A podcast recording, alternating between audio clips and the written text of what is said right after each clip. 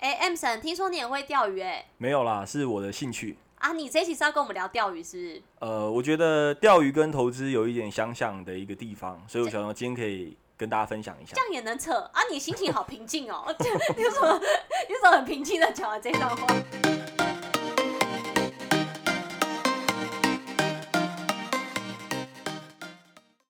欢迎收听美股神偷。大家好，我是爱投资的胖哥。大家好，我是爱投机的俏妞。今天非常荣幸能请到我们的传说中的 M 神。好啦，其实这个 M 神跟我们是跟我跟胖哥是好朋友。那我们会邀请他上来，其实是因为他本身在二零零九年就已经开始进入这个交易、投资交易的市场。那他刚刚前面其实很平静啦，因为其实他。第一次上节目有点紧张，因为本身他是一个算宅男，第一次出门啊。对对，两个月以来第一次出门，因为基本上他也不太喜欢接触人群。对，然后基本上来说，他的假日都是在看大概八到九十个、八到九个小时的股票交易。他自己跟我讲的啦，不知道是不是真的，他看眼睛都脱窗了。好像好，好像嗜好也很。也很无聊，就开自己一个人开车开到海边，然后 然后在海边闷在车子里面划手机看股票，对，就不知道可能换个换个环境看啊。人家去海边是看海，他去海边是看股票。第一次第一次遇到比胖哥更宅的人，但都不错啦，就是可以跟大家分享一下他到底在看什么。那其实我们简单介绍一下这个 M 神，他是在二零零九年开始进入市场，那他第一笔的交易是选择权，就是 option。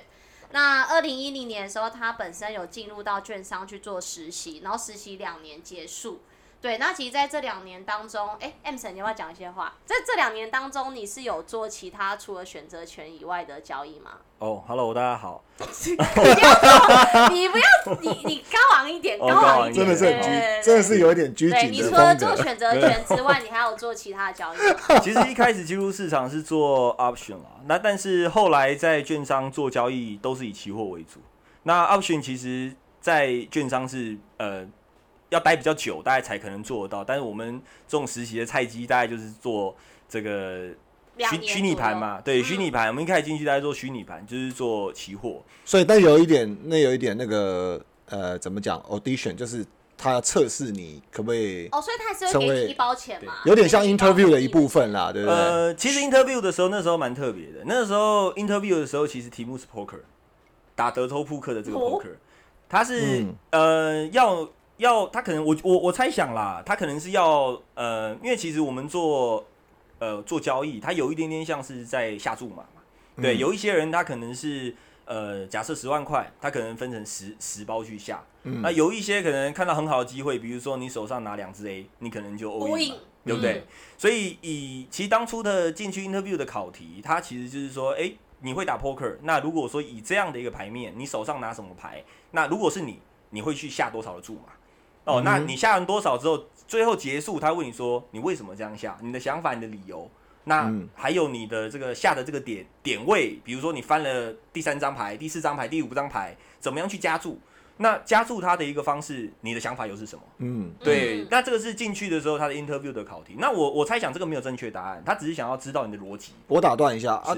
俏妞，你会打 poker 吗？我会打十点半，算 poker 二 十一。所以你，所以你刚刚那个东西听得懂吗？我听懂啊，因为我我我我有去过澳门啊，我还是有打过二十一点的，poker 就是二十一点嘛，对，什么 blackjack 啊什么。没有，poker 是德州扑克，poker 是德州扑克。但你讲，当然二十一点也算啦，因为二十一点要背公式嘛，对不对？比如说对方。呃，庄家拿六，对，那我们拿多少？可能我们要，我完全不会算牌。对，可是没有，那这是一个公式啦。对，那我我我觉得，呃，在一开始进去的时候是学习这个，那我觉得对于呃未来做市场是有一些些帮助，因为逻辑要很清楚。啊，我我蛮好奇，所以其实在这实习的两年，其实对于你现在就是之后的一个投资，其实是很有有很大影响嘛？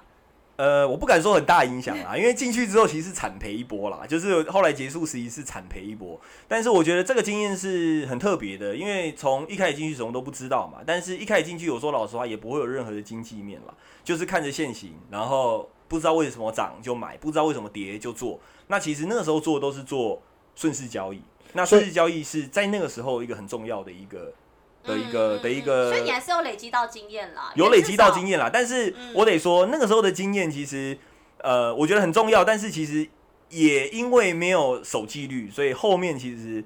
呃，也是有尝到一些苦头。我觉得原因是因为那不是你真的钱，那个就是一个虚拟的钱，对不对？对，一开始虚拟商应该都是给虚拟。你刚刚讲那个亏损都是虚拟仓发生的，并不是实际实际资本嘛，对不对？所以你对，没错。所以其实自己本身也没有什么压力啦，因为你也不会去守说哦，这一定是我钱，我就发生赔损。所以没错，其实就等于都是做经验，所以等于是你实习完两年之后，然后后来。二零一六年开始进入外商的投资部门上班嘛？是是，所以目一直到目前都是，所以大概也五年了。哦，对。哦，那那你现在目前在投资部门大概是管理多少亿的资金？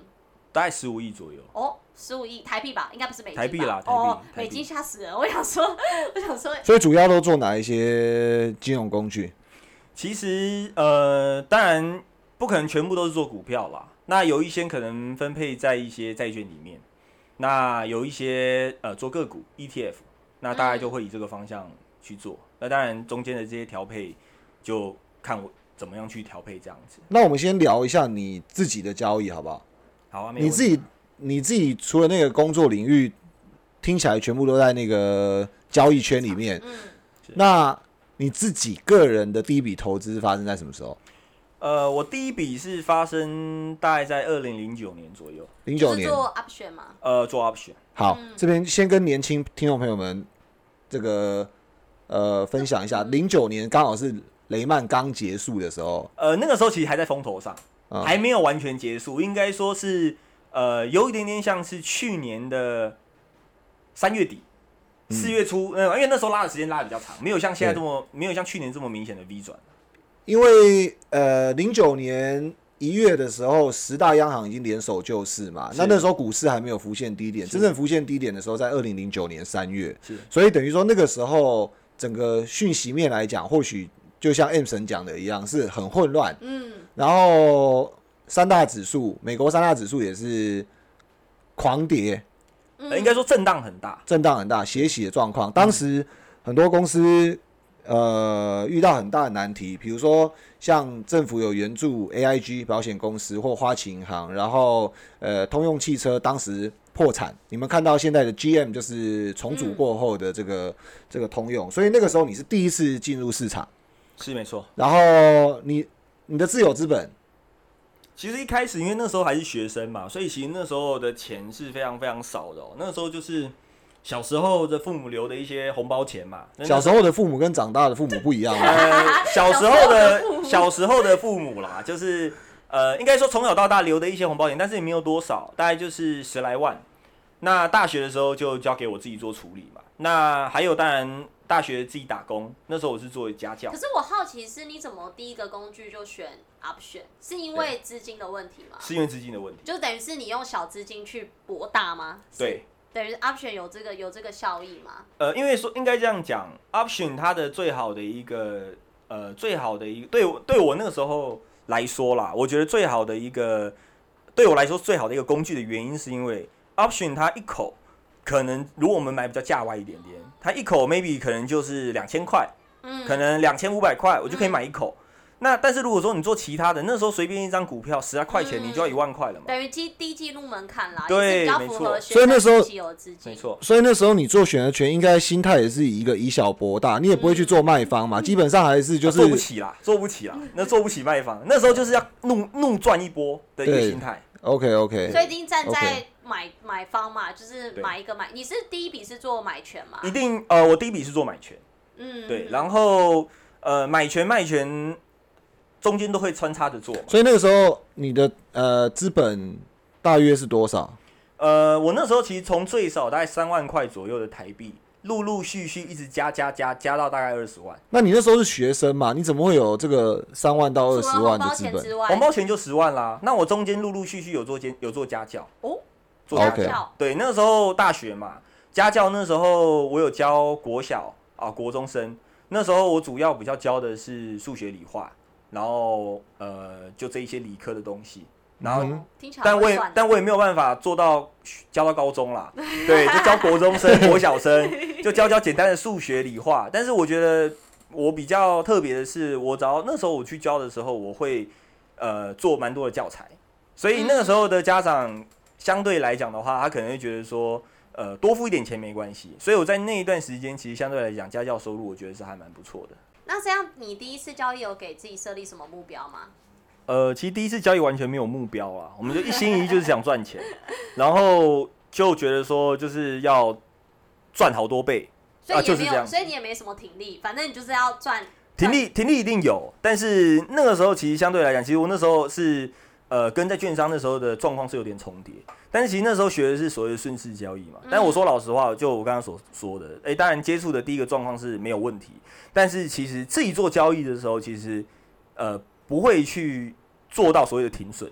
还有整体上的顺势交易，我说老实话，可能跌下去，一般人就觉得说，那我们就是十趴就是停损嘛，十五趴就是停损。但真的是你要去砍仓，是真真的钱的时候，那个时候其实相对来讲，真的是自己钱的时候，真的很难砍下去。但你很难砍下去。但你选择权用那么小的资本，又站在买方，其实基本上你根本没什么好砍的啊。你砍你要砍的时候，通常都已经没什么 value 在里面了。其实其实胖哥刚刚讲这也是也是一个也是一个。重点的一个状况，但是我觉得应该是这样讲，看我是买价外还是价内的。但是有的时候我可能会买价内的，所以你整体上面市场虽然有跌，当然它的 value 是下降的很快。你要不要？哎，我可以他问说价内是什么？对对对，你跟听众解释一下。呃，价内的意思就比如说，假设现在的台股是假设是两万点好了，嗯，那如果我是一个这个呃买权，我如果我是买一个买权，那我的这个履约价如果说是在一千七百点。那我的就是在价内的意思，因为等于是你有两万点以内，对，一万七千点，一万七千点，你等于是多了三千三千点的一个 value 嘛，它就是在价内的意思。嗯，那价内的相对来讲，如果说我们的这个股市上涨，那它上涨的幅度可能就是哦，股市上涨几点，我就是几点，嗯，所以它的杠杆是比较小的。可是你的权利金是很大的啊，呃，权利金是很大的，所以对于资本小的当时的我来讲，我那时候一开始就投入三万五万，我不太会去做价内，我说老实话。但是如果说在市场比较呃，比较波动，我可能会去，会是买价那一点点，因为我不想要波动太大。那那我这样问，那个那个时候是不是很难做到分散？哦，不可能做到分散啦，因为你资金这么一点，你怎么做到分散？所以那个时候全力冲刺嘛，基本上你大概几个单位就会把子弹打光，所以追求绝对命中率跟绝对的高暴力，应该是这样子做法。哦，没错。所以其实我那个时候，呃，我觉得也算是有点少年得志。因为那时候刚刚好是市场波动很大，然后波动很大的往上走嘛，就有点像是去年那样的一个情形，就是呃，当然中间震荡大，但是你只要凹着不放，你就是会赚到很多的钱，因为它那个指数有一天上涨三四趴、三五趴都有，有这样的一个情形。所以那个时候其实相对来讲，我觉得养成一个蛮坏习惯，就是我觉得说跌了那我就凹单，哦跌了我就是加嘛，那就算是它已经没有 V，因为反正那时候位阶低嘛，位阶低嘛，那我觉得说整体上面，比如说我现在。的这个已经呃，比如说我现在一千一万七的一个选择权，那他可能已经已经已经跑到很价外去了，我可能就会再加码一万六的一万五的这样的一个概念，一直去往下摊平。嗯，所以但是那个时候的摊平对我来讲，所以等于你是逆势操作。对，那时候根本没有做顺势操作，但是那个时候的市场是 OK 的嘛，我做逆势操作，我照样暴赚一波啊！我那二十几，我那时候二十几万的一个资金，我翻了八倍，到了将近一百六到一百八十万左右。所以你说你从二十万变成一百六到一百八，是，好，所以所以其实你整个的交易是成功的，对，成功的。所以你讲的少年得志就是这样来的，对，没错，就是那时候就觉得说，那我就这样做就好啦，反正我这样做也是暴赚啊，对不对？赚八倍，而且那时候说老实话才。年纪轻轻，我身上一百六十一百八十万，可能很多人都觉得，对啊，那时候那时候应该刚成年没多久吧？哎，刚成没有，那时候就觉得说，哎，对不对？钱真好赚。跟你家人分享一下这几月？哎，没有，还来不及分享就赔光了。你等下，你说来不及分享就赔光？怎么会赔光？哎，呃，因为那时候赚了一瞬间赚了这么多嘛，那那个时候其实我是做多嘛。是做买扣，对。那那个时候买完扣之后，就觉得说，哇，这一次赚那么多，那市场是不是也该反转了？而且从低档啊，突然涨了这么多哦，因为对你来讲，那个世界是很大的。对，我就觉得说，那已经就是。而且开始对自己超有信心，对，就觉得说自己的方向那时候就是做的对。那我现在再来做一个，对不对？反手抓转折，什么鬼？对，做一个空，对，买一个 put，对不对？觉得说应该是没有太大问题。而且那个时候相对来讲，就觉得说到了一个什么压力区间啊，对不对？那时候就会幻想，觉得说这个上面年限压着啦，不对啦，对不对？就觉得呃学了一点皮毛，就觉得说自己应该是很厉害。所以你还是有看技术分析是吗？那时候就是看技术分析啊。那你技术分析去哪学的？我们那时候我那时候已经在。期货当 trader 就是大在那个券商，在在在那个实习的时候，还是有学到技术分析。一定啊，我们那个时候就是那个券那个券商还在吗？啊，呃，还在，还在，还在，现在还在，是不是？还在，当然还在。没有被你搞倒，是不是？那你可以，没有，没有，没有。你要不要分享一下那个名字？哦，没有，不要分享名字，不要啦，不好，不好啦。所以等于是，其实，在券商里面，你你在看盘的时候，也是都是依靠技术分析嘛。其实，其实我说老实话，做期货。几乎百分之八十全部都是靠技术分析，没有在看所谓的基本面了。哦，对，那我说老实话，现在看什么总金啊，或者看基本面，那时候是做一些个股。嗯嗯，那可能会跟景气循环有一些关系。但是你做期货，这个我说老实话，他们都我们都 day trade 嘛，就是一天的一天的事情，或者是一个小时的事情，我们就做了好几笔交易。嗯，所以这个根本没有什么技术分分析可言。我们可能就五分钟看五分 K，对，应该没有人一般的看五分 K。我们之前。还有在看一分 K 的，对不对？太 太快了吧？对，那其实 day trade 就是这样，为了买卖而生的男人啊。对。所以其实你后来，你刚刚讲到，你后来从一百六到一百八，后来全赔光哦。那时候就做做反手嘛，对，反手做铺的。那时候也觉得说自己很厉害啊，对不对？那往上涨就觉得压力到了嘛，就一直往上涨，就一直垫 put，那当然就突破新高啦，对不对？大家也知道，二零一九、二零一零就都是直接喷上去，这样直接直接变零。所以这边你分享一下，那时候你呃市场已经跟你做法，已经跟你的做法相反的走了嘛？是。然后你的做法是继续加仓。对。就是因为我第一次就是继续加仓赢的，就是赚钱的嘛。嗯。那我我那时候的心里就觉得说，哎，也不用跌多，就跌一根就好，对不对？不要跌多，跌三个 percent 就好。那这一次家人知道吗？哎，也不知道，所以就是，所以整个过程他们算是跳过了，那也没什么。可是最后是失败的啦。所以那个时候我觉得那时候有点后悔，应该对藏个三十万五十万起来啊。投资都马是早知道。可是这是一个算蛮好的早期经验嘛，因为毕竟是在那个。成年不久后而且而且那时候你的资本算是小的啦，没什么钱啦，而且是而且是二十万，不是两千万嘛，对不对？所以所以你等于是反正就是把二十万本金赔进去而已啦。对对啊，就只是虽然抓起来一百六到一百八，可那是你多赚的钱啊，所以你基本上就是赔完本金，然后这可这算是你做过交易以来最惨痛的经验吗？还是你在一六年进入外商的时候，在投资部门有有过什么经验，或你自己有什么比较？让你觉得很后悔的交易，其实其实我后来呃，我们说这个赔完过后嘛，其实后来我大概还就就就变成说我操作的就变比较少，而且变得会比较谨慎，就觉得说这个算是一个很伤重的战役。那那个时候也算是懂得反省了，那时候开始去多看一点书。哦。哦，对，就开始去阅读嘛，就觉得说自己可能还有很多的不足，所以那时候去读了很多的书。但那些书我有点忘记啦，有比如说像我那时候看了一些权证的书，比如说什么十万翻成一百万，可能大家都知道是谁了。对，那还有一些什么什么期货的什么一些技术分析啦，对不对？因为以前都是听就是听那个那个我们的教练讲嘛，对不对？那我们就自己去做操作。教练是当初在那个实习的老师。对，呃，对，没错。然后他就会讲，因为他们是很专业的 trader，那他们会分享他的经验。但是相对而言，我觉得分享很专业经验，但是对于完全没有操作经验或者对于这个市场很陌生的人，他分享这些东西，对我们来讲可能有点像鸭子听雷，我们根本不懂他到底讲什么东西。就是还是要实际经验。对，就像这个这个。胖叔常跟俏妞讲投资嘛，那俏妞胖哥，胖哥啦，帮我加十岁哦，胖哥对，那俏妞也完全一窍不通嘛，对，就一样一样的概念，对，你不要把我拖下水，OK，是是是，OK。所以我觉得整体上面来讲的话，我觉得在那个时候开始去反思一下自己缺乏什么东西，那时候去多读一点书，那当然是我觉得书跟实际上交易还是有很大差别，但是至少让自己多了解一点东西，知道说在这个市场。其实并没有像季强这么简单，然后我们只要这个在在这个凹单啊，或者是其实都是运气好。所以其实从一六年到现在，你在投资上有做出比较大的改变吗？就是应该不会只看技术分析，还是你还会看其他的吗？就是你在进入市场前，你会观察什么东西吗？呃，是，呃，后来我做完选择权过后嘛，就是后来我也离开了这个券商，呃，我就去当兵。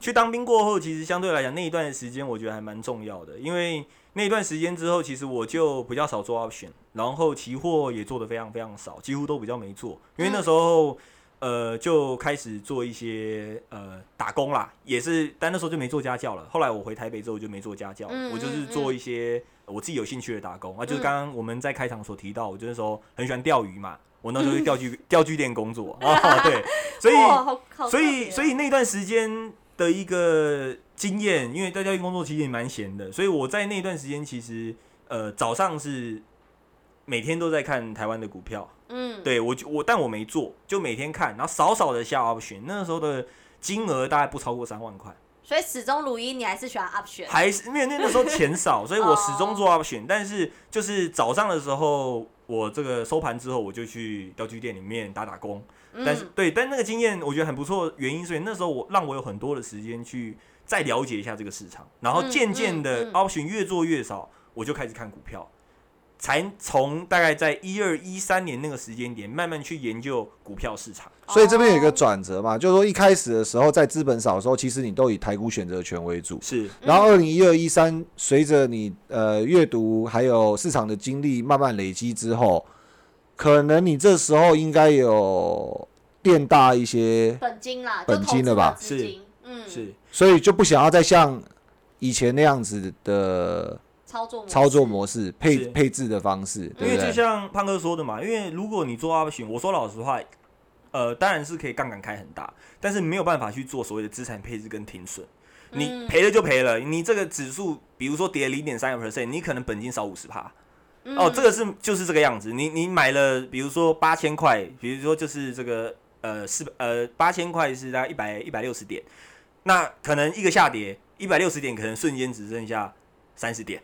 哦，就是损失非常关，因为它是跟着点数走的，所以没有完全没有办法去做停损。所以那个时候的一个状况，其实那时候也去想，如果再继续这样做下去，可能很难赚到钱。嗯，对。所以等于是，反正你比较大转折，就是第一个，你比较之前比较有一些惨痛的经验。是。然后第二点就是，其实，在慢慢垫多自己本金之后，其实选择权除了选择权之外，还有很多其他的投资工具啦。就比如说像你后来在。开始做股票市场，所以选择权目前就做比较少。呃，选择权就是现在有点像那种乐透的感觉，就比如说，呃，在市场上面可能稍微有一点过热，那可能会在选择权上面去布一点点 put。嗯，所以那变的是，那我想要听一下，就是因为在这两年，你可能就就如刚刚 M 神讲的，就是说你开始会看一些书，然后也着重在应该有基本面或经那个。选股方面应该也不只看现行的嘛，是对。那我觉得在去年一整年，对于很多投资朋友来讲，是一个蛮有机会的一年。是。那你去年有没有什么交易是可以跟我们分享？不管是失败或者是成功的，我觉得都可以跟听众朋友分享一下。是。呃，我觉得去年是大家都很丰收的一年了。那我觉得去年的一个状况就是，大概。用飞镖射，大家都会赚钱嘛，只是赚多赚少而已。是是吧？俏妞没有赚哎，俏妞有赚有啊，后来统计起来赚一百多万台币。对啊，那还不错，对啊，那还不错，对不对？乱跟着感觉走的一个对，那也也是赚钱。我我我我说老实话，我觉得这样的一个状态就有点像什么？有一点像是呃，我觉得跟钓鱼就有些关系。又又跟又要跟钓鱼扯上。对，我觉得跟钓鱼有关。为什么我这么说？因为呃。当这个鱼群，比如说它回游靠近这个台湾岸边的时候，嗯，我就算是新手不会钓鱼，我只要把饵放下去，我就一定钓得到鱼，对不对？那这个比喻很好，哎，对，只是钓多钓少，好像有点关进钓虾场那种感觉，就就等于是没有。我觉得，我觉得，我觉得胖哥说的不太对，跟钓虾场我觉得不一样，因为钓虾场是放虾给你钓。但是如果说是海边的话，那个鱼多少你不知道，它可能一次游进来十万只，所以应该这样比喻，会到十万只那么多哎呦，搞快超过。那那真的，真的，我觉得这样比喻好，应该是说当市场顺风的时候，我不管投什么，我都赚钱。没错，所以这像我们现在在讲的那个台湾钱，或者是这个美国量化宽松烟角烟角木。呃，我讲一个比较特别一点，我也很小的时候，因为我我父亲也很喜欢钓鱼。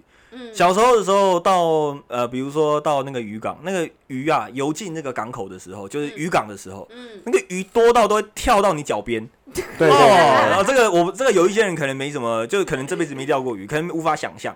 那我说老实话，去年的状况就有点像这样的一个情形。哎，你只要买股票，你不想赚钱也不行啊，他就就跳到你身边来。规定你要赚啊，规定你要赚，因为你没有跌的股票嘛。所以俏妞的获利算是被规定的。哎，就是规定，他只要有参与就会赚钱，叫基本利润。哦，对，有参有有参与就会赚嘛。那你要不赚也很难嘛。你闭眼睛买零零五零也赚一倍啊。对啊，对不对？所以我说在去年的状况，我觉得是比较特例的。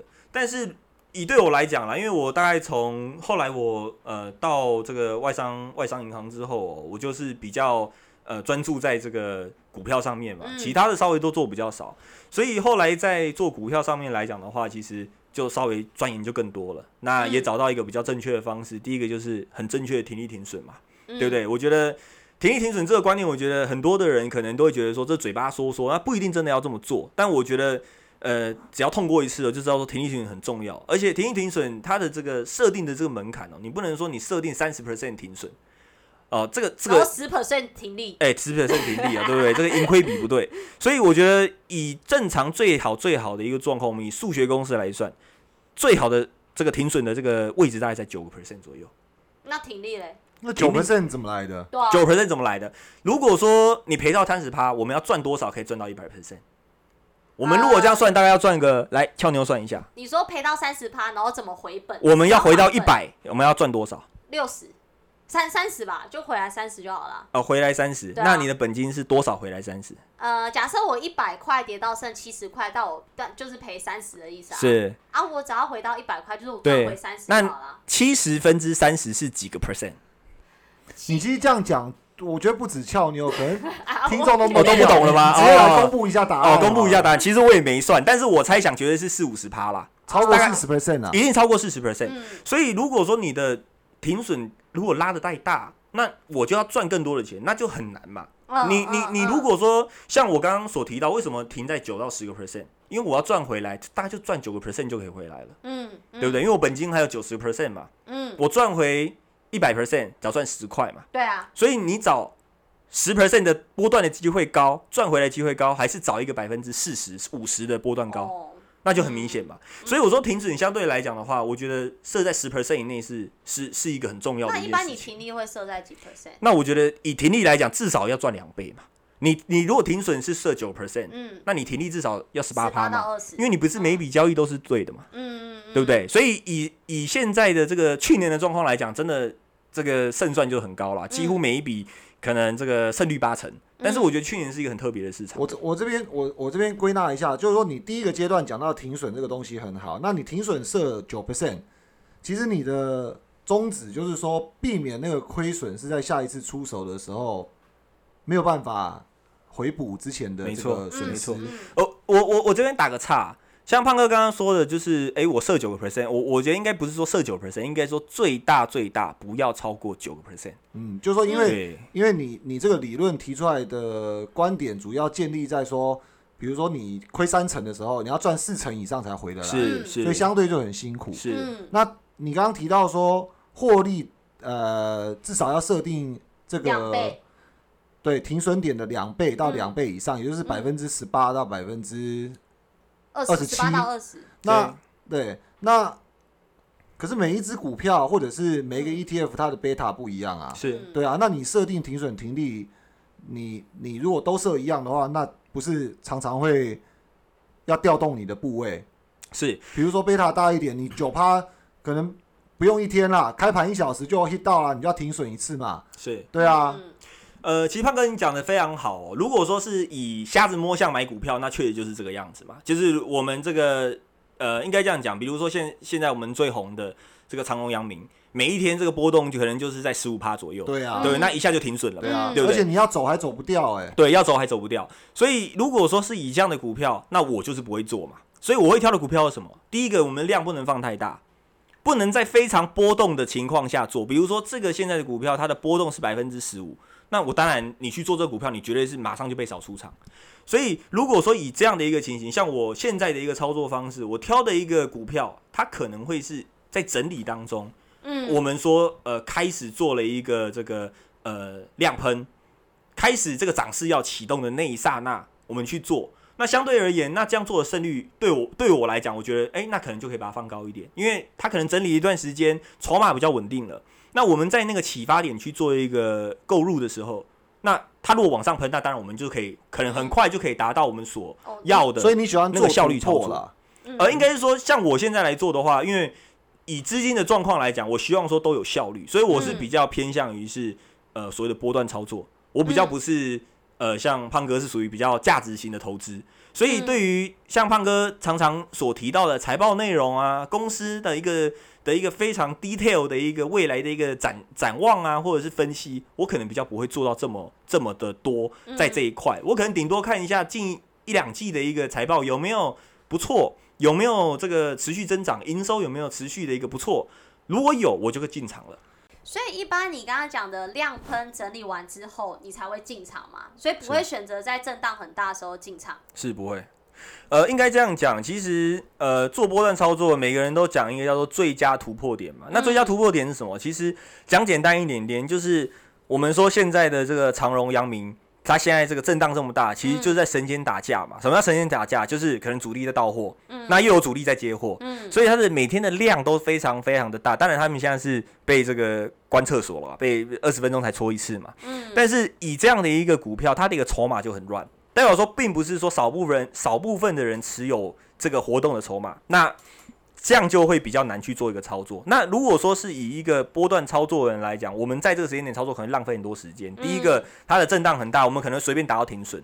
那另外一个部分来讲的话，就是震荡很大，我们根本不知道它现在的方向性到底是在哪个地方。所以如果说以做波段操作来讲的话，我们一定要等到它，呃，第一个它的量已经缩到非常小，一有人卖，然后就有人把它买走。嗯啊，对，然后买到呃这个我们说买方一直买到没有卖方要卖了。就卖方人都不卖了啦，就已经没有人要卖这个股票了。嗯，这个时候，这个我们说的我们说的主力哦，或者是所谓机构法人，他那时候开始做攻击的时候，第一根的那个爆量，他那个所谓就就是我们所谓的效率操作点嘛。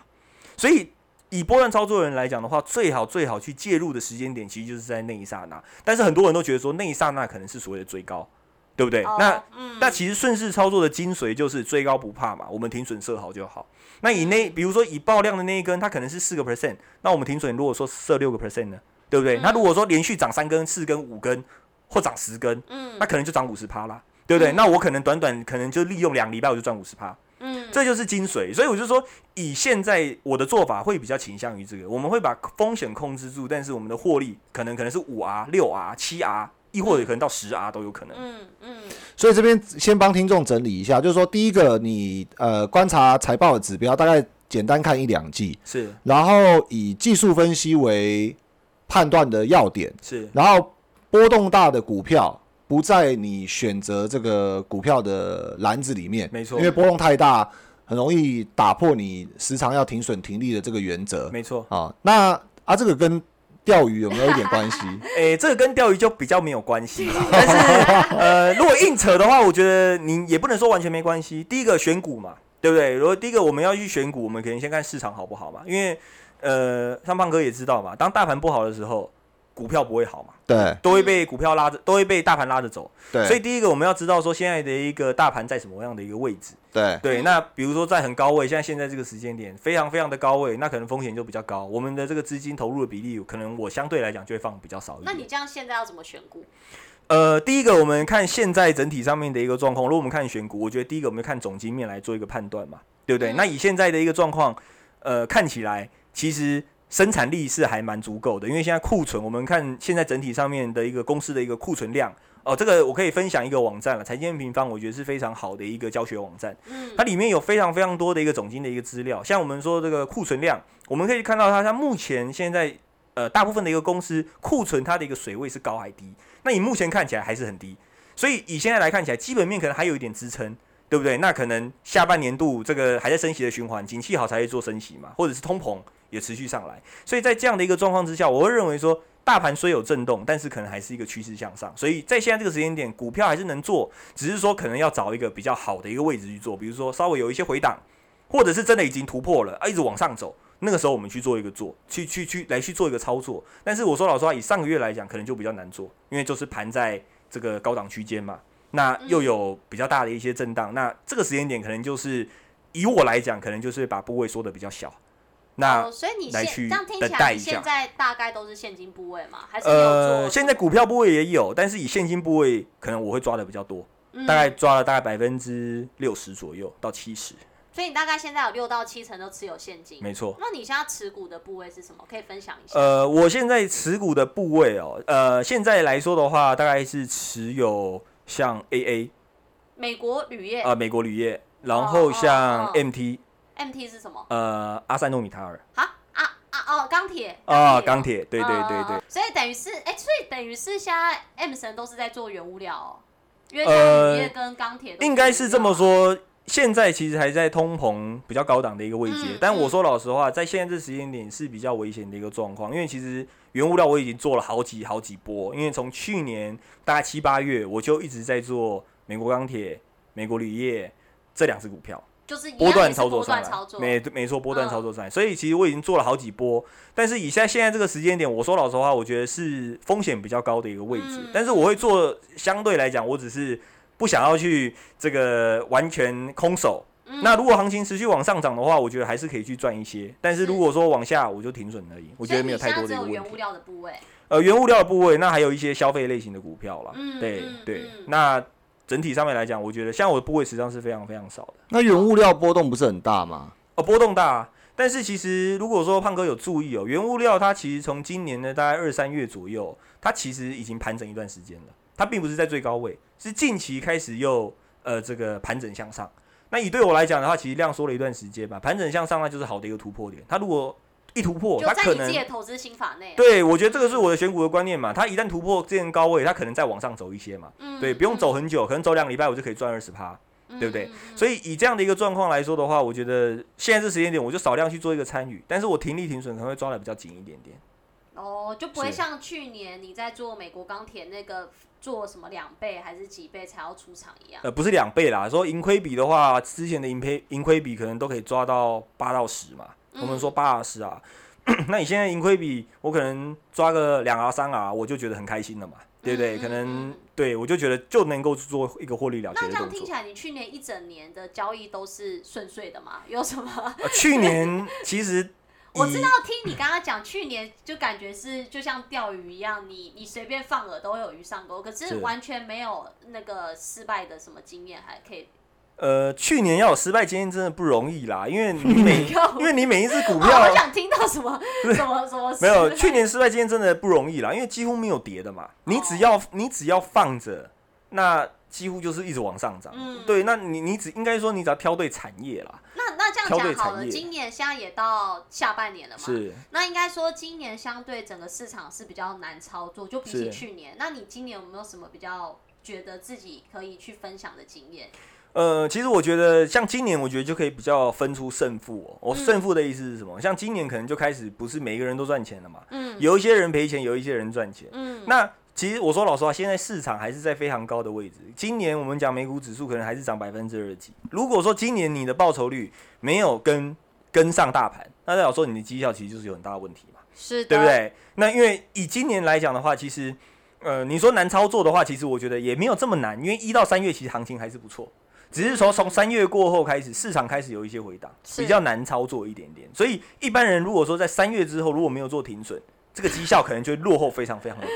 很可怕啦，就跟对，好，先不要讲我时长，反正就大概我懂，我懂，我懂。所以今年我觉得就是呃，不是人人都有鱼吃的一个状况，那可能就会分出一些胜负出来。就今年如果说你绩效相对来讲还不错，那相对来讲你可能还是有做到一些不错。但我觉得今年也没有到非常难做，因为你只要追到一些强势股，嗯，就也不要去买一些奇奇怪怪股票，不要碰到中国，可能绩效都不会太差啦。嗯。哎，你这样听起来很讨人厌哎啊！你就说好像抓对股票就绩效都不会太差，可是今年其实就我自己的部位，我是真的觉得亏损的比例占蛮大的啦。是，对啊，那这样子变成是说，今年对我这种比较没有像你们有这么多交易经验的一些投资人来说，我是不是就不应该碰市场？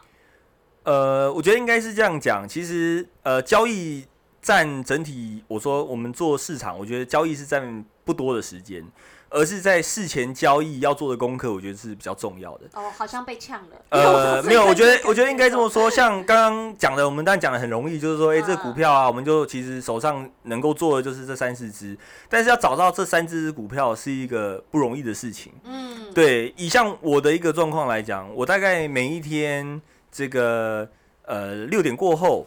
哦，就比较有一些时间的时候，我可能下班吗？晚上六点后。对，然后我可能每一天就会去挑一下，呃，昨天整体上面市场比较强劲的一些股票。那通的怎么挑呢？呃，我讲几个比较大方向的跟大家分享一下，我觉得第一个在呃均线的一个多头排列嘛，对不对？这个是要一个顺向交易，所以这样的一个股票，呃，第一个这个可能是筛选的第一第一个重点。嗯。那第二个整体上面来讲，我刚刚所提到的，可能在这一两季的一个营收啊，亦或者我们说的 EPS，整体上面要有所成长。我们说转机嘛，就是他可能在最近这一个这一两季整体上面还不错，表现的还蛮好的，不用说一直表现很好，但在这一两季表现的不错。嗯。那他可能最近的股价就有所反应。那我可能会把这个全挑出来之后，再一档一档的去看每一档的现形，那是不是我有符合我刚刚所说的？诶，这个量已经开始比较这个降低很多了，跟过去比起来，已经不是在高档的一个震荡区间，这我们说主力打架的一个情形。嗯，所以。以一般来讲啊，这样挑下来大概就会有三百档股票，两到三百档，那就要一档一档去看。所以这个是每天盘前可能要花蛮多时间去做的一件功课。算是我误会你啦，其实你在盘前，你刚刚讲的很轻松，就是什么选对市场、选对标股，然后看现行就可以。可其实你在平常下班时间或者是假日，其实你应该是花很多时间在。找一些你的清单嘛，就是怎么可以列入到你的口袋清单？是这个是平常呃会做的，但是礼拜六日时间更多嘛。那通常来讲，一早可能就会先起床嘛。那一大概没有我说没有我说一早起床，可能 像一般来讲，我我常常是这样，就是上班时间可能就是啊这个八点啊才起床，就是要来准备上班。但是我通常假日的时间，我反而会蛮兴奋的。我大概可能六点半。我就起来，像我我我举一个例子哦，像之前我们有这个窝房 home 在家嘛，疫情的时候，疫情的时候，我平常可能都睡到八点，但是窝房 home 我有时候五点就起床，太兴奋了，就觉得说 很多自己的时间，我起来赶快呃这个可以看一下这个呃台股的盘前嘛，嗯，对不对？我稍微我我我可以稍微理解啦，因为你应该平常上班都是在忙自己投资部的部门的事情，也没办法做自己的交易或研究一些东西嘛，是，嗯，所以说在。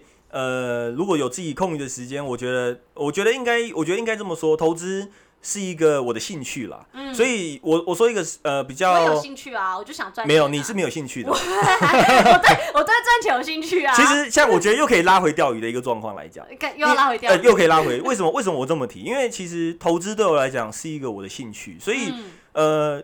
我说老实话，一六年、一七年那一段时间，其实市场是很低迷的。其实那时候做市场人是非常非常少，你很少听到大家在讲什么股票。嗯。但是其实，在那段时间，我还是照样做股票嘛，我还是照样在做这个，只是相对来讲，绩效可能呃就不会像去年来这么好，对不对？但是还是在一定的一个水准之之上了。嗯。但是很多人可能是在最近这一两年才开始做股票，因为波动很大，好赚嘛。没错。对不对？所以。像我来讲的话，未来如果说，哎，这个市场又很低迷了，我可能还是会持续做股票，因为对我来讲，它是我的兴趣，然后是我一直想做的事情。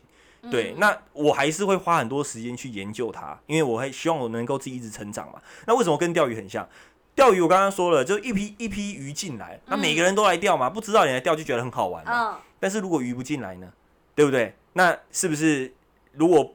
对于钓鱼不是很有兴趣的人，他可能不会想要在那边，他不会想那边吹一个晚上的风，对，然后在那边钓鱼。但是如果说像我，我可能就觉得没关系。你甚至可能鱼不进来，你就出去了嘛，哎，就去找鱼。找鱼是一个嘛？那说老实话，对我。所以你早上做台股，晚上做美股的原因，可能也在这边嘛？啊，对，台股可能没有台股做的比较少啦。台湾没有鱼的时候，可能就去就找国外，就去美国找美国找鱼啦。没错，美国的 ADR 也有很多来自于加拿大卢森堡、荷兰鹿特丹，还是各种是形形色色的鱼都在那里游泳。没错，没错，没错。所以我说一个呃比较实在一点，现在当然投资很热，每个人都在讲投资，但是如果说它并不是你的兴趣，你可能不会很用心的去研究它。然后去了解它。对，那如果没有什么用心的研究跟了解，我就可能会找到鲨鱼。呃，我觉得说在尝尝到甜头过后，有很多的人可能会在尾端的时候就尝到苦头。他不止把他之前赚的赔进去，而且可能会加倍的赔。因为就跟我过去一样嘛，他可能尝到甜头了，已经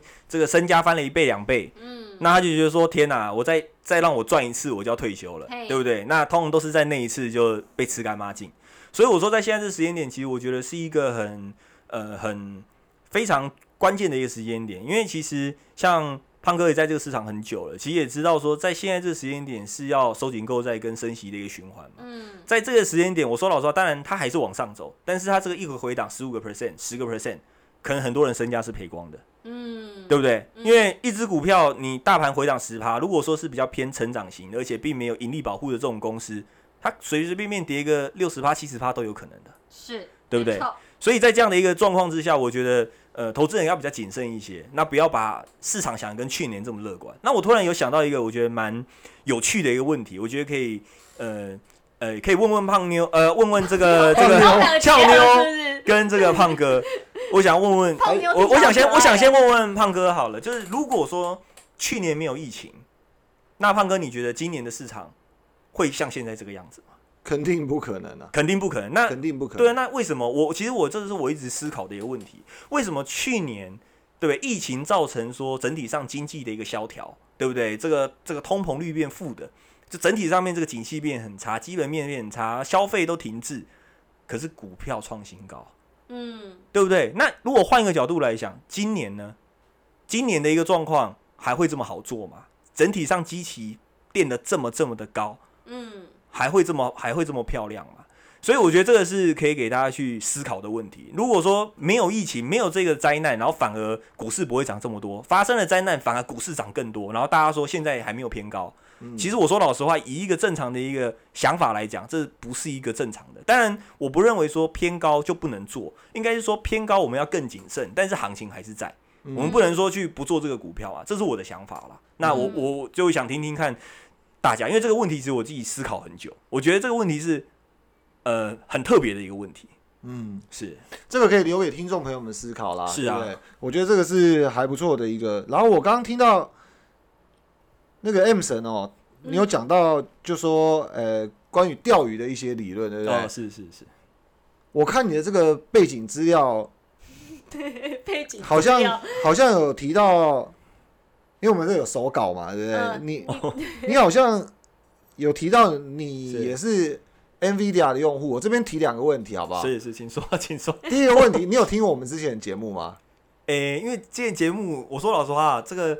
这个美股神偷的这节目是比较长一点点啦，对我有时候可能只听十分钟啊，后面都没听到就结束了啊，对对对，不行啦。那你有那你有听龙哥上我们节目？哦，龙哥我有听到，龙哥我有听到，龙龙哥你有听到？是是。所以龙哥的整个整个交易跟他的整个投资模式，我想也被你摸一清一清二楚嘛，对不对？对，龙哥其实我也是很熟悉啦。我会这样提哈，有一个原因，因为我看这手稿上面，你跟他有一个交叉的持股，是，但是是。完全不一样的经验，没错，就是非常非常火热的这个 NVIDIA，是对不对？那你可不可以跟听众朋友们分享一下你交易 NVIDIA 的经验跟过程？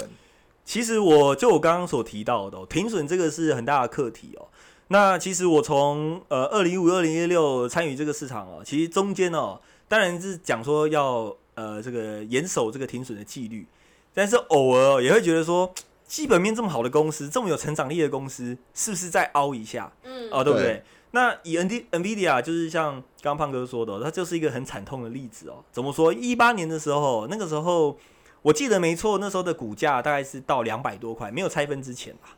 对，然后大概在一八年底的时候，它大概腰斩。那那个时候的想法，那时候龙哥，我记得他好像也跟我一样，是都有持股在里面的。嗯。他那时候想法就是，哎，不看不听哦，啊，当不知道。但是以对我来讲，我一一般来说正常应该都是要去做停损。但是那个时候的一个情形哦，我觉得就是心魔，没有去及时的停损。哎，真的是想要去停损的时候，你那时候亏了多少？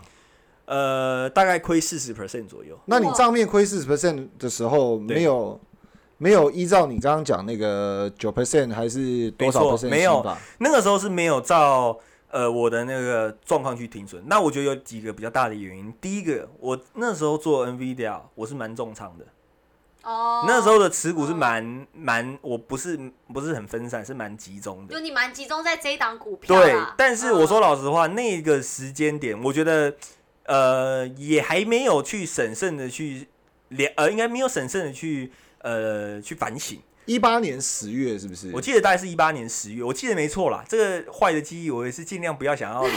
你说赶快从你记忆中抹除啊？是没错，希望说抹除了。但是我觉得应该是这样说啦，从那一次的一个经验过后哦，呃，我大概停止了两到三个月的交易，我几乎就几乎没做。那个时候是发生了什么事啊？为什么突然这样子暴跌。其实我有点忘记当时的一个情，因为距离现在也在两三年，我猜想应该是什么营收啊，或者猜测应该有一些改变，我有点忘记了啦。一八年第四季是不是没事？我想说是不是中美贸易战什么的？诶，可能也是，我但我我我说老实话太久了，我有点忘记实际上的一个状况。但是我说老实话，这个我对我来讲，我觉得现在也并不重要啦。因为跌了就是跌了嘛，所以依照那一次的一个经验过后，我觉得第一个像我刚刚跟俏妞说的，哎，跌了四十趴，要到底要赚多少才回来？要将近快赚一倍嘛。嗯。所以从那一次经验过后，我觉得在我严谨的去设立停利停损的这一块啊，停利可能相对来讲我们可以做一定移移动的一个停利，但是在停损这一块，我觉得就做的非常确实了。那就是再痛一次嘛，对不对？我觉得就会学习到更多的东西，所以我觉得相对来讲，现在如果不卖掉，可能涨三倍四倍，哦，大概涨四倍了。我这边帮听众问一下，因为这个这个交易经验真的很特别，所以你那时候跌四成的时候，又让你转念想要卖掉，那时候的动机是什么？那时候就是觉得说，哎，这个会不会再持续往下跌啊？还是要停损，还是要谨记停损的这个概念，所以去做停损？还是主要是因为重仓，所以？怕再不停的话，所有毕生的积蓄都哎也没有到这么重仓啦，就觉得说，也就那个时候的仓位大概占百分之六十了，也也很重啦。哎，我我我百分之六十就让你的权重四成，就少总权重就少掉两成四了嘛，四六二十四嘛，就少掉两成四嘛。是，你其他的部位，当你的本金快，如果你六成本金不见，那很可怕。是啊，对啊，你其他的部位要超出一个六成的绩效才可以 cover 这个损失，所以后来停损了。但是，就事实证明嘛，砍在我们所说的这个阿呆股嘛，就是最差的位置。哦，对，第一股就是叫阿呆股。我们说阿呆股嘛，对不对？一人家说这个，常散户说的啊，一卖掉就开始涨啊，对不对？一买就开始跌。市场其实就不能预测啊。对，本来没有不能预测，但是我觉得有一个很重要的一个想法啦。我觉得在现在现在做每一笔交易，我觉得很重要，就是我买进去之后，我就知道这一笔交易我应该要怎么做啊。不会有任何的意外发生。嗯，第一个，如果它跌破，我就是卖掉；涨到多少，我可能我现在可能不会是一次做的停利了，我可能会卖三分之一，卖三分之二，或是卖一半。那以现在我的交易方式，我可以跟你说停利会卖三分之一，还是停损？停利，停利，我会做移动停利，但是停损就是直接停损了，我不太会做移动停损。嗯，那以现在的交易方式，我觉得可以跟各位分享一下，就是。以现在的一个交易模式哦，停利停损，我觉得停损这个部分我会做，我也会做一个移动。第一个，如果说它已经喷出了，那它可能已经到了百呃百分之十的一个获利，假设已经到了呃我们说的停损五个 percent，那停利是十个 percent。那以这样的一个状况来讲，我可能会第一个，我会把停损直接先设在我买入的一个价位的啦，我就不会让这笔交易是赔钱的，一定是赚钱。嗯，那只是说。当什么时候会去做一个卖出？我可能还会让它跑一阵子，嗯，比如说它还在持续的往上攻，对不对？再涨个二十趴，我可能会。白话一点就是，你如果说这只股票已经喷出的话，你会把你的停损点位拉回拉高成本，没错，我会把成本，然后等于是说你的停利再拉更高。呃，停利不也不一定是拉，应该说我会让它继续跑，但是停利相对来讲，我可能会先出个三分之一，嗯，但是如果说再涨二十趴，我可能再出三分之一，嗯。对，那如果说它中间又有盘整，然后也没跌破，我可能会在中间的时候再把我出的部位再把它加回来。好，对，那这笔交易就绝对不会是赔钱交易。嗯嗯，对。好，那因为时间的关系，我们今天可能要做一下总结了。是，可能事前我们有跟那个 M 神沟通过啊，因为他是非常疼老婆，然后 然后今天很多东西是不能讲的，跟那个我们。美股神偷的惯例一向不一样。好，刚从头到尾其实没听听到任何一个数字，因为我个人部位是比较少啦，所以没什么好听。这个 M 神其实有点客气。我我最后因为时间的关系，我最后就呃帮听众朋友也帮我跟俏妞两个人，我们问一个问题，最后一个问题，然后我们来做一下总结。没问题。呃，因为 M 神是很好的交易者，然后今天也分享很多的心法。虽然时间关系，不然我们想问更多。那你也听过龙哥，龙哥他的这个长期绩效也非常好，是啊，而且打滚美股很多年了。那你认为对于这个普罗大众所有的交易的朋友们，你跟这个龙哥的心法是谁比较容易学得起来的？其实我觉得应该是这么说，每一个心法都不容易学，因为其实龙哥的这个心法。应该比较偏所谓的价值投价值型投资嘛，嗯，对不对？但是以价值型投资来讲的话，以像我来说，我知道说像我们讲巴菲特，他是最好的一个价投的一个的一个神人，指标人物，指标人物。他最好的一个津津乐道的一个投资经验，就所谓的可口可乐，对不对？嗯。但是其实如果呃观众有看可口可乐的话，其实可以发现说，可口可乐其实有在很长一段时间都在盘整。但是相对来讲，它有没有是一个不好的公司，也没有。但是它的盘整期间非常非常的长。嗯。那对我来讲，我觉得我比较耐不住寂寞。我可能会在那时间点很想去交易它。所以你说巴菲特最著名的价值型投资是可口可乐？哦，不是，他当然有很多笔。我的我的只是举一个其中的例子。可口可乐就是他非常这个非常大家都会广为流传的一个神投资经验吧，对不对？投资下来这个呃绩效是两千个 percent，对，是非常厉害的。但是以一般投资人来讲，相对来讲，如果我像我可能没有这么有耐心，我可能就不会想报一只股票报二十年，赚当然赚二十倍是非常好的，但是以这样的一个状态来讲，我觉得我会耐不住我自己心里面的那个寂寞，我就是想要交易，对，所以以我觉得应该是以呃投资人来看，呃什么样的交易是他喜欢的，嗯，以波段交易相对应，我我不得不说要花非常非常多的时间跟跟心力在上面，跟心力在上面，因为第一个你要去拟定策略嘛，而且你要常常去盯盘。那当然，如果你有有纪律，呃，有有纪律也是对。但我我不我不我并不认为说有纪律是只有波段操作啦，其实价投也要有纪律啦。嗯，对啊，你你当这间公司已经不好的时候，或者是它前景可能没这么好，你还是把它砍掉嘛。像去年就很很有很名很有名的例子嘛，达美航空一买掉就卖掉嘛，对不对？短短持有可能不到一季的时间嘛。所以我说整体上面来讲，你说巴菲特去年，巴菲特啊，他 total 也是卖错哎，呃。呃，可我觉得应该这样讲，他有去做一个停损的动作嘛？他并不是说一直去持有它。我的意思是这个样子。胖哥。对，我的我的意思是这样了。那当然，我说老实话，对于价头哦，我我还是保持着一个非常呃敬仰的态度，而且也非常想要学习他的这样的一个精神。但是以现在来讲的话，可能会以这个呃波段操作，我可能会比较喜欢一点。好，我我帮燕神补充也做一下总结好了，就是说这个讲到 Delta，因为去年航空股也是算我抄底的这个股票族群之一，所以我非常关注。我跟胖哥说，我也有抄底 这个航空股。那那那巴菲特，我觉得这个就是假议题啦，也也不能说假议题，就是说呃，媒体业要有东西可以写了。那确实，其实去年航空业是受灾户啦。那至于说巴菲特的持仓，如果假设大家回去查一下就知道了，他其实持有的部位占总体部位连一 percent 都摸不上边了。可是大家却把它。